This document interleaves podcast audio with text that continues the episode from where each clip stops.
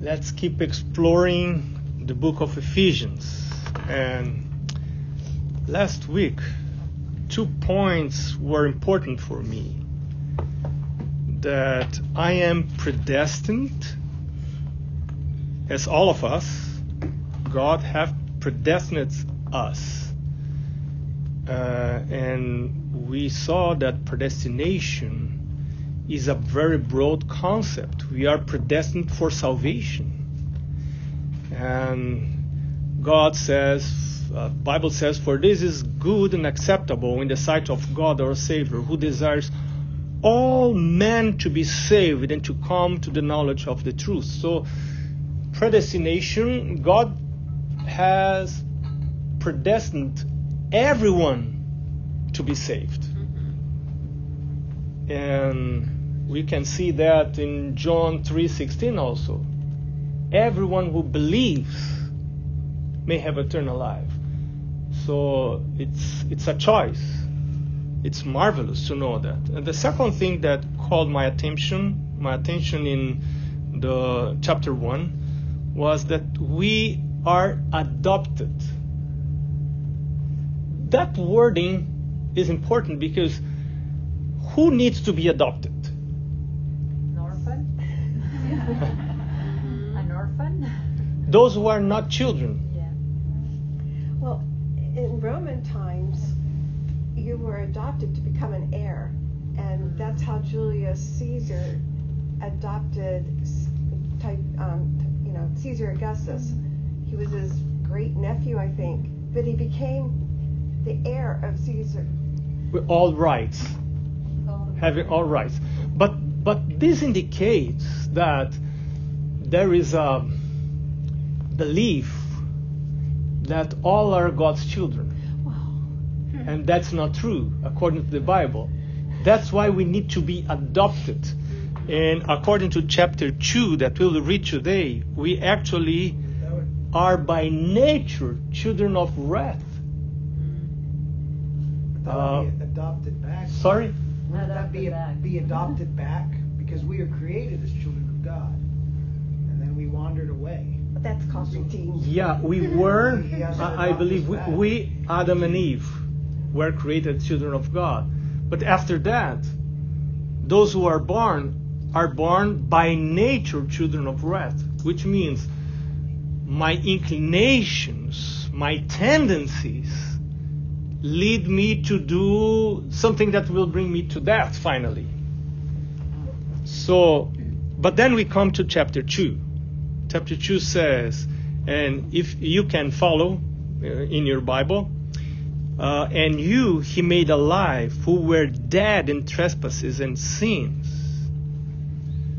There were no good qualities that will deserve salvation. We live in a generation that would like to tell you that you are good, that you are a nice person, You're brave. you are great, you do a lot of good things. Even if you are not doing well in school, they will try to pass you just not to make you feel Bad. bad. That you were left behind. Yeah, and like, no, you are nice. But the Bible is telling the opposite. I am not a nice person. Paul says, I see that in me, in my flesh, there is no good. And unless I recognize that, there is no salvation. Because who needs to be s- saved? Those who are lost. We need to recognize our state of children of wrath. And this is so difficult because we are surrounded by, by that society that tells us that we are nice. Even more when we are baptized. And you know, in my first district, I I was I, started to be a pastor very young. I was probably 20 or 21 when I pastored my first district. And there was an elder, a quite old man, and he was always praying to God for conversion. And I, I was telling myself, what what weird prayer? Because all here are Adventists. And he will keep praying for conversion and conversion. Lord, we need to be converted. Lord, we need to be converted. Finally, after a long time with him, I understood what he was meaning. The fact that we are in the church doesn't mean necessarily that we are converted. Conversion is is the result of the operation of the Holy Spirit. When you receive the daily baptism of the Holy Spirit, this will bring you the conversion. And then it will start to happen what Paul says here in but let's keep reading uh, verse 2 in which you once walked according to the course of this world you see here we will see in verse 2 and 3 three influences that will affect our behavior. The first one, the course of this world, the culture and that surrounds us, our social environment. Uh, I used to walk according to the course of this world. What people do, what they eat, how they relate with each other, with each other, and I, my tendency is to adopt their pattern and live by, the, by it. Then, second influence, according to the prince of the power of the air, Satan, there are spiritual influences that are outside myself. Um, and we should not disregard that. They are there. And then, uh, verse 3 says, Among whom also we all once conduct ourselves in the lust of our flesh, fulfilling the desires of the flesh and of the mind, and we're by nature children of wrath. Well, I have lusts and desires that sometimes I don't even need Satan to tempt me. I am. I am doing the, the, the job myself. So why in this world I don't like to eat brown rice? It's better, healthier. Why I prefer to eat what will kill me? And I keep eating those things that will kill me. And God has health reform message to tell me what is best and what will heal me, what will keep me healthy, and more than that, will keep my mind clear enough in order to receive the impressions of from the Holy Spirit. But I I keep preferring what will kill me. And this is just a parable. Uh, health is a th- this issue is a parable because all my life is that way. I prefer I tend my tendency is to prefer what is not good for me. So those are three influences culture, spiritual forces of darkness, and my internal lusts of, of my flesh, the desires of the flesh and the mind. But God, verse 4, who is rich in mercy because of his great love with which he loved us, even when we were dead in trespasses, made us alive together with Christ. By grace you have been saved, and raised us up together, and made us sit together in heavenly places in Christ Jesus. That in the ages to come he might show the exceeding riches of his grace and his kindness toward us in Christ Jesus. For by grace you have been saved through faith, and that not of yourselves. It is the gift of God, not of works, not out of what you do, lest anyone should boast, should glory in himself. And I am still trying to grasp that. Uh, that's so difficult for me to understand. What I have understood so far is that my salvation is by faith. What is faith? Faith is to trust God. There are many facets related to the concept of faith. If we go to Hebrews chapter 11, verse 6, it says, Without faith, it's, it is impossible to please God because it's necessary to those who are, for those who approach God to believe that He is, and second, that He is rewarder. So there is reward in seeking God. This is part of the concept of faith.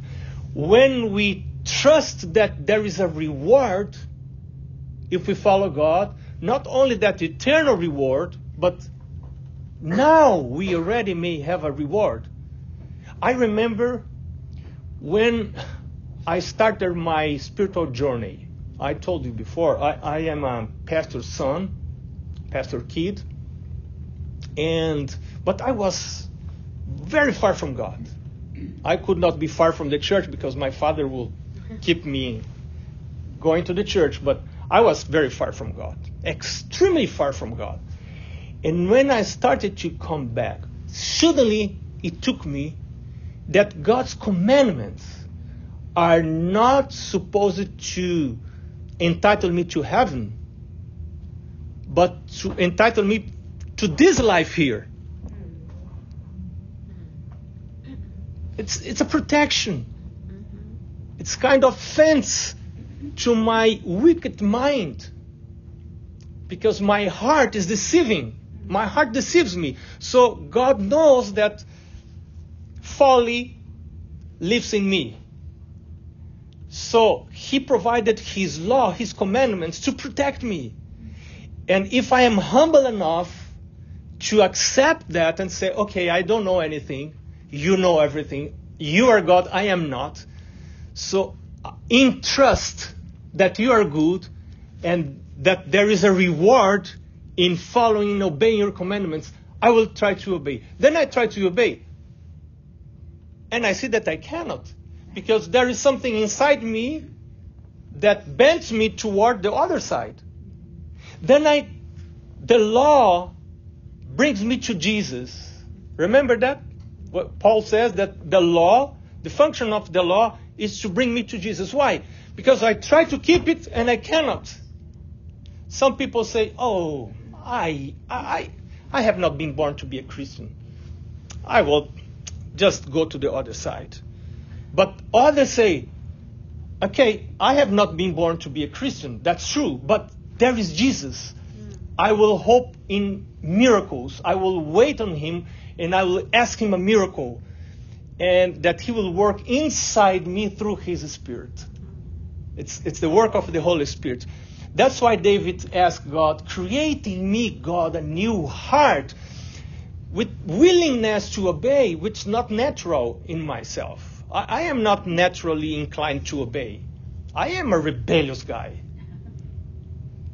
But then God says, okay, Marcus, as you are asking me, if you are giving me permission to enter the secluded space of your mind, of your free will, I will work my will in you. And I will start that work that will endure my whole life. And uh, I, I love to, to, to, to think on that. And something, uh, another thing uh, we need to finish, but the last thing I will I will mention is that that concept that I need to see myself as a sinner is very important to me because it's it's advantageous to me if I see myself as a sinner, not as a pastor. Uh, to me, it's a danger if I try to approach God as a pastor. Oh Lord, how nice I am. I am a Seventh Day Adventist pastor. I work at the GC. You know, I am a good guy. I am no, I am not. Mm. I am a sinner. And it's more terrible, my situation, if I cannot see that. And the book of Revelation, people from Laodicea says, I am rich. I have need of nothing. And the message says, you don't know. This is the problem. When you don't know, this is really a problem. If you know you are a sinner, you are fine. Because by knowing that you are a sinner, there is a remedy. You can go to the solution and say, Jesus, you have died for me, for sinners like me. And then there is solution. But in order for me to see that I am a sinner, the only way I have to see, because my tendency is to see myself in a very good picture, right? But the only way for me to see who I, I really am is by reading the Bible and spirit of prophecy. And that is just the reason why people don't read them. Because if they read spirit of prophecy, they will see themselves as sinners, and they want to see themselves as sinners. So they don't read. But if I read and I see myself as a sinner, I have the privilege to confess my sins. And if we confess our sins, He is faithful and just, and He will forgive our sins and cleanse us from all unrighteousness. I will end by reading uh, one final text here in the book of Proverbs that's very touching to me. Proverbs chapter 1, verse 24. The importance of listening to what God is going to say and to open my mind to let Him tell me who am I, who I am. Some people refuse to listen. Proverbs? And verse 24, Proverbs 1, starting with verse 20, 24. He says, Because I have called and you refused, I have stretched out my hand and no one regarded. Because you disdain all my counsel and will have none of my rebuke. I also will laugh at your, at your calamity. I will mock when your terror comes. When your terror comes like a storm and your destruction comes like a whirlwind. When distress and anguish comes come upon you, then they will call on me, but I will not answer. They will seek me diligently, but they will not find me, because they hated knowledge and did not choose the fear of the Lord. It's a choice to, to, to choose the fear of the Lord. They will have none of my counsel and despise my every rebuke. Therefore, they shall eat the fruit of their own way and be filled to the full with their own fancies. And verse 32, it's very interesting. It says, For the turning away of the simple will slay them, and the complacency of fools will destroy them. In the Portuguese translation, that last phrase says, and, the, and their impression of well being will destroy them. Wow! My impression of well being, I am well, I'm doing well as a Christian, this will destroy me. This will destroy me. So may the Lord give us so don't don't be discouraged if you feel yourself as a sinner. It will entitle you to salvation, to be saved. Jesus said, I have not come to heal those who are healthy, but those who are sick. That's a privilege you know. And but let's not fall on the, on the trap of saying, let us sin in order to be saved. That's that's to play with salvation. And that's very serious. Don't do that. let's not do that. Okay, let's pray. Thank you, Lord, for the enlightenment that we receive through your word. Thank you for giving it to us. The Bible, the spirit of prophecy that should open our eyes to see our real condition so that we may come to you and find salvation. Give us uh, your blessing today. Help us to work in your presence. We ask you in Jesus' name. Amen. Amen. Mm.